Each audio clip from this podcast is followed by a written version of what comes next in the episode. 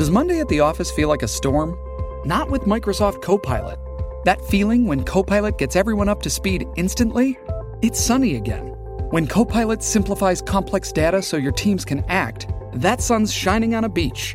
And when Copilot uncovers hidden insights, you're on that beach with your people and you find buried treasure. That's Microsoft Copilot. Learn more at Microsoft.com/slash AI for all. Dreaming of a better sleep? Tossing and turning is not your destiny. And Ollie is here to help. Ollie invites you to sink into sweet, sweet slumber to improve your mental and physical health and overall wellness. More than just melatonin, Ollie's ingredients help you unwind your mind for a delightfully dreamy drift off. Sleep is on the way at Ollie.com. That's O L L Y.com. Día 18. Te he escogido en horno de aflicción. Isaías 48, 10. Querido creyente que estás afligido por diversas pruebas, haya consuelo en este pensamiento, Dios dijo, te he escogido en horno de aflicción. ¿Acaso no sientes que este versículo se derrama sobre tu vida como una refrescante lluvia que disminuye la intensidad de las llamas del horno? ¿Y no te da también una coraza ignífuga que te protege por completo del poder del calor intenso? Entonces, deja que vengan las aflicciones. Dios me ha escogido. Pobreza, puedes entrar por mi puerta, pero ya Dios está en mi casa. Él me ha escogido. Enfermedad, puedes venir a mi vida, pero yo tengo un remedio a la mano. Dios me ha escogido. No importa lo que pueda sobrevenirme en mi andar por este valle de lágrimas de la vida, porque sé que Él me ha escogido.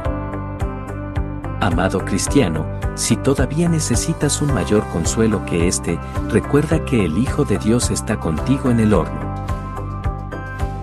Aún en la tranquilidad de tu cuarto, alguien está sentado a tu lado, alguien a quien no has visto, alguien a quien amas.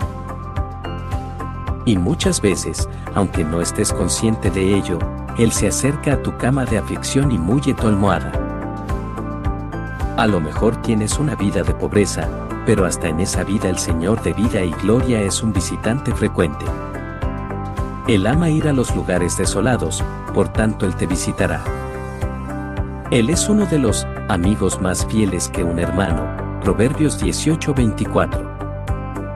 No puedes verlo, pero puedes percibir el suave toque de su mano. ¿Y no escuchas su voz?